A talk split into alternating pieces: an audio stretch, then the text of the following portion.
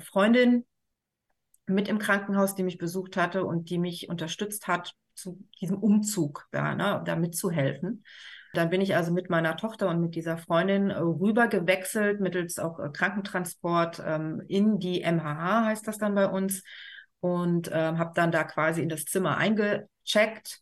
Äh, mein Mann war nicht da, der war ganz normal auf Arbeit. Und ähm, dann kam eine Ärztin rein, so eine kleine, zierliche Ärztin mit so blonden, halblangen Haaren und einer Brille und stellte sich vor, hallo, ich bin Frau Dr. So und so. Und ja, ihr Kind hat Mukoviszidose. Das war die Eröffnung. Und ich wusste vorher aber gar nichts. Also von, von, von der anderen Klinik wurde mir nichts mitgeteilt, dass die Diagnose jetzt doch feststeht oder was los ist. Ne? Nichts. Nur zur Abklärung rüber. Und sie kommt rein und wirft mir diese Diagnose an den Kopf. Ich sag, was ist das? Ich kannte das vorher nicht.